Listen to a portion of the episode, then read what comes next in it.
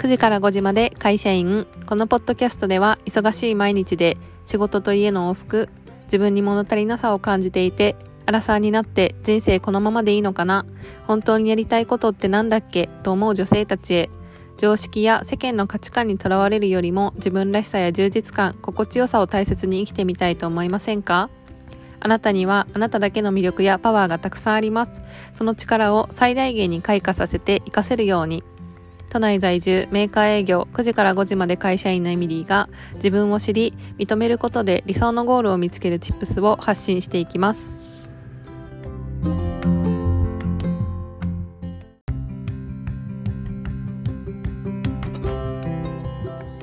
今回のテーマは自己満足ではなく自己成長が変化の鍵ということでお話をしたいと思います。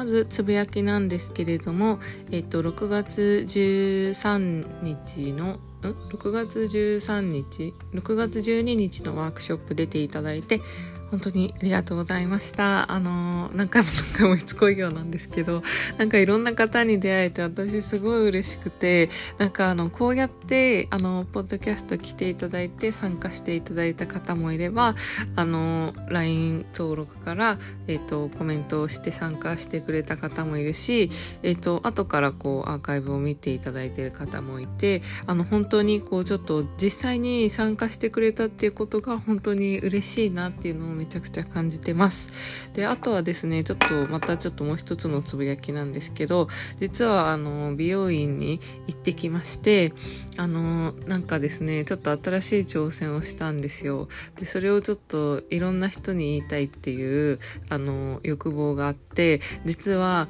あの、韓国アイドルがすごい好きすぎて、最近韓国の、あの、韓国スタイルにしてくれる美容院に行くのにハマってるんですけど、もうお気に入りの美容院を見つけて、そこに行くのが本当に楽しみで、で、今までは、その、会社の、あの、ちょっとこう、あ、えっと、まあ、ちょっと今後お知らせはするんですけど、まあ、ちょっとある事情があって髪の毛の色を変えたんですよ。で、で、その今までしたことない挑戦をしたんですけど、その会社とか、あとは人に見られ方とかを気にして、あ、こういう色挑戦したいけどできないなって思ってて、画像とか携帯でめっちゃ試したんですよ。ピンク色とか紫色とか青色とか。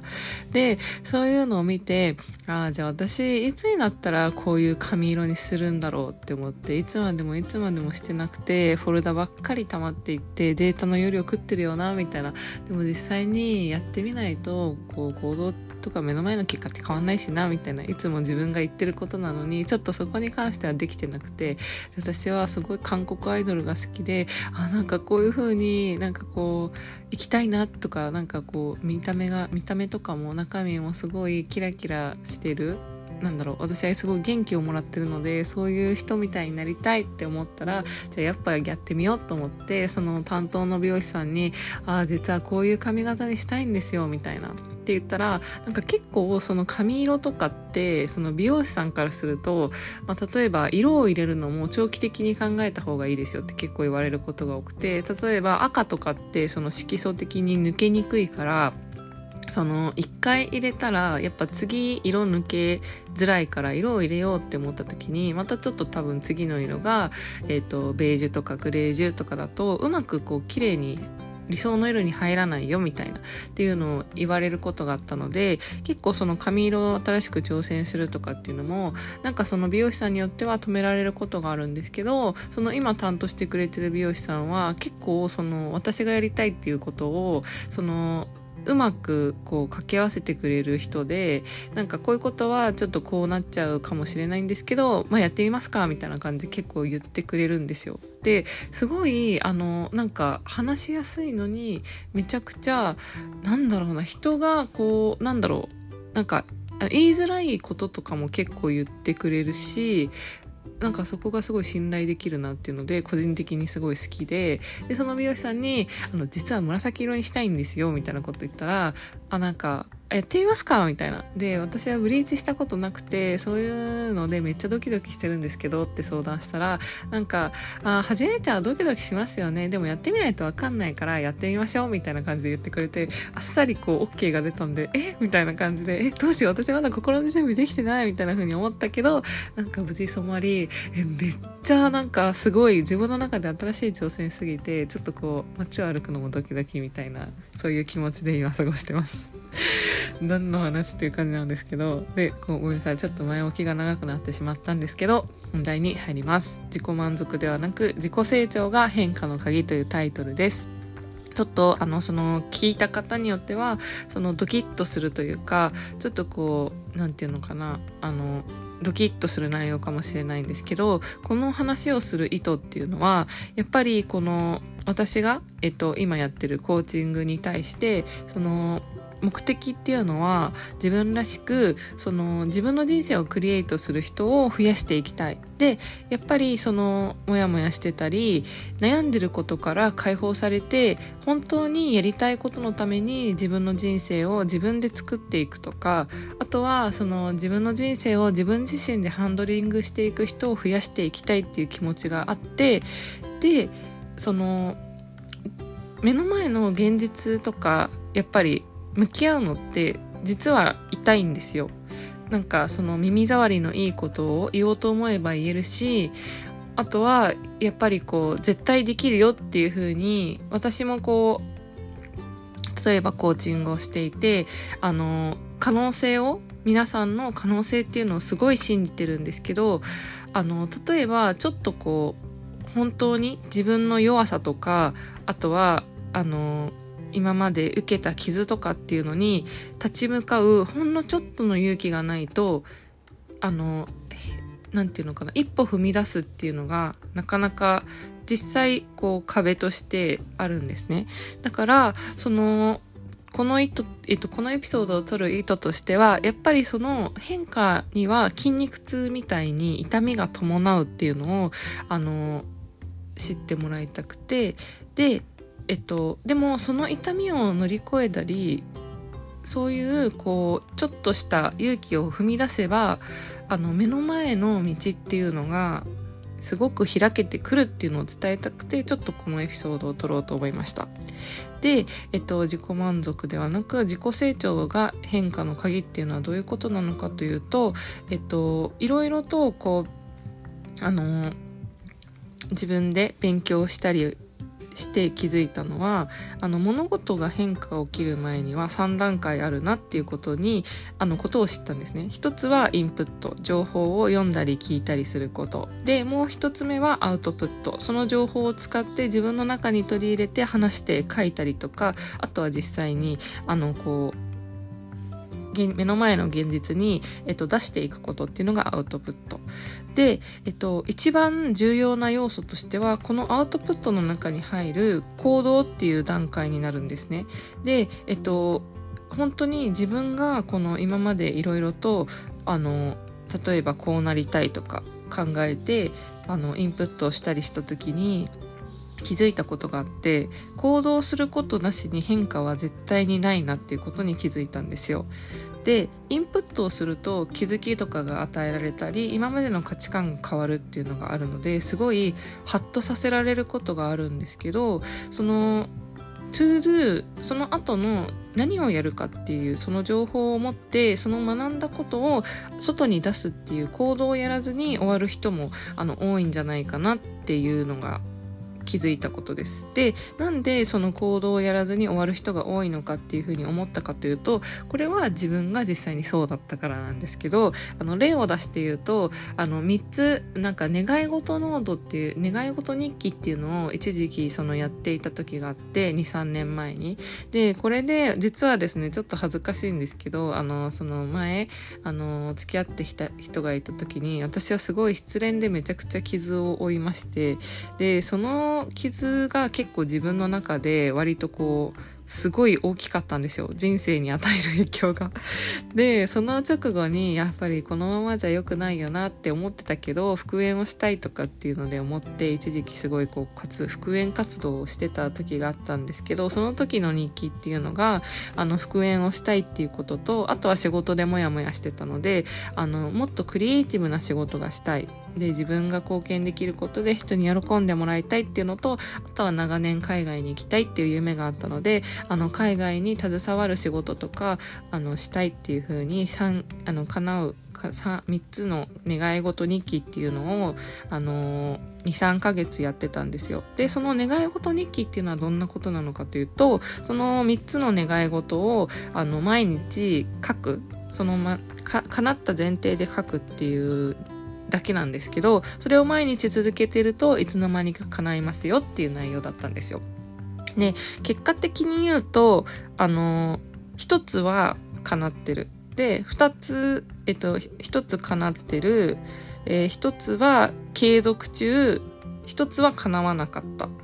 えっと、まあ、多分大体わか予想できると思うんですけど、復縁は叶わなかったんですけど、あの、クリエイティブな仕事っていうのは今やってることで叶っていて、海外っていうのは今活動、その海外に行くのに向けて勉強したりとか、あとはその、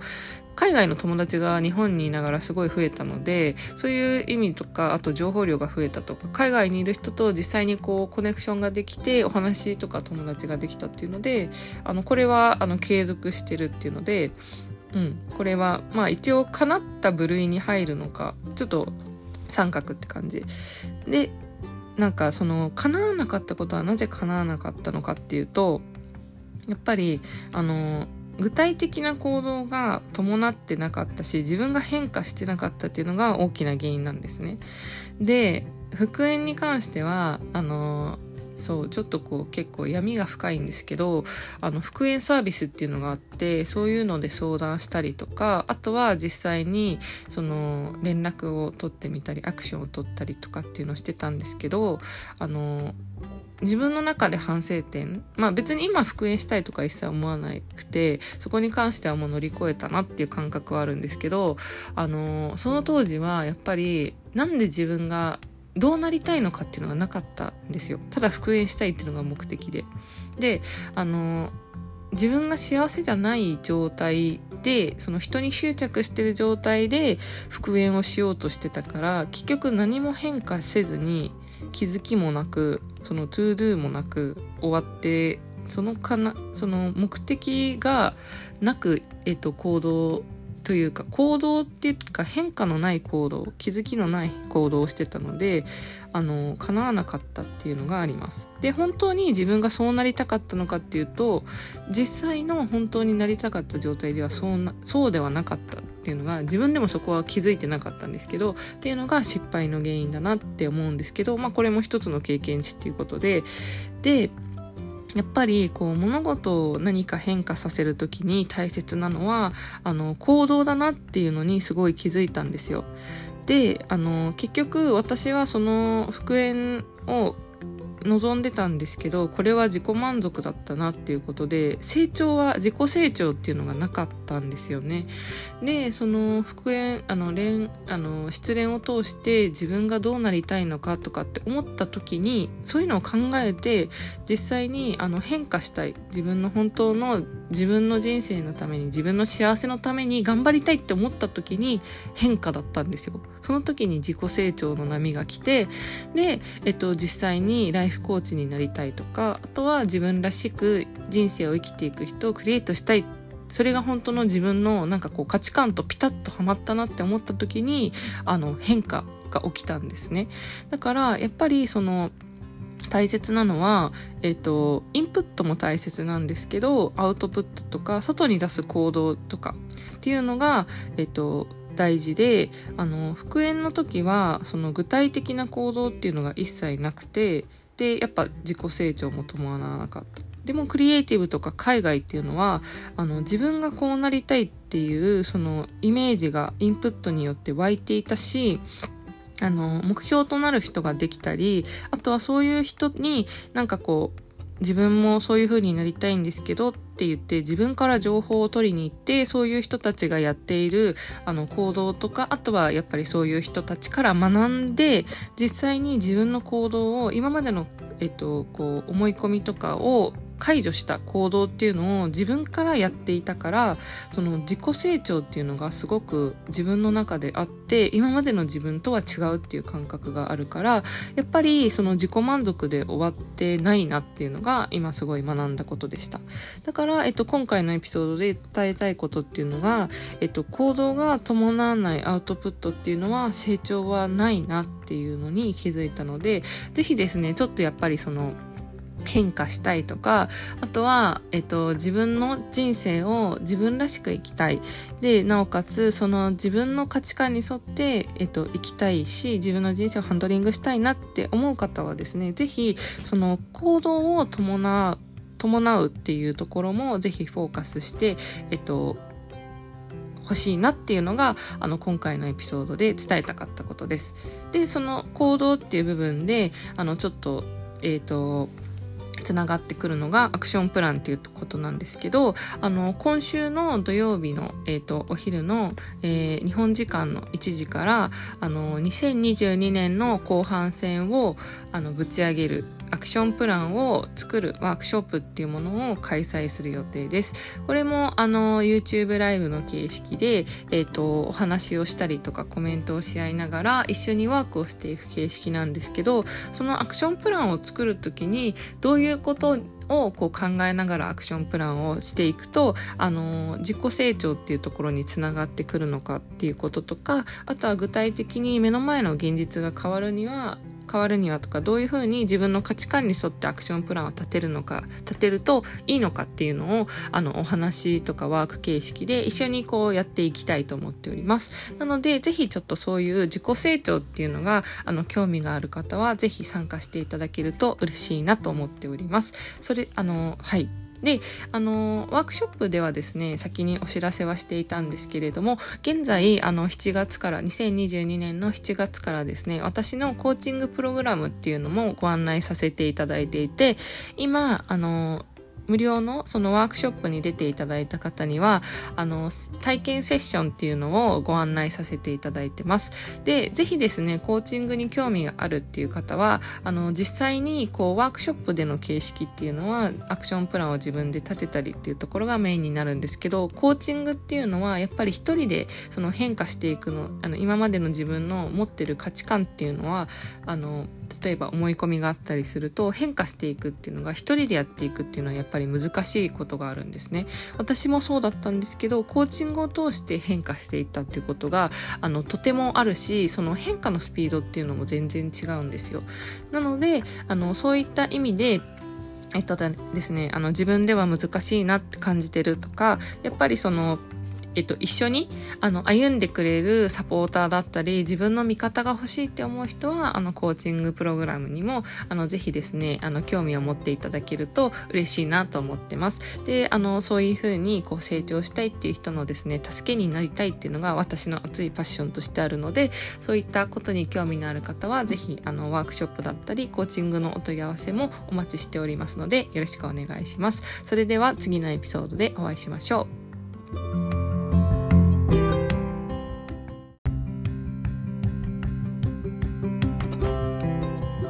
最後までお聴きいただきありがとうございました。もしエピソードが面白いと感じてくれた方は、更新の励みになりますので、ぜひフォロー、レビューお願いします。また、会社員としての悩み、人生の不安やモヤモヤ、エンパワーメント、自分らしく生きるヒントなど、興味がある方は、メインページリンクのインスタグラムより、えっ、ー、と、応援メッセージやリクエストをいただけるととても嬉しいです。そのままで素敵なあなたが自分らしく心地よい素敵な一日が過ごせますように。それでは次のエピソードでお会いしましょう。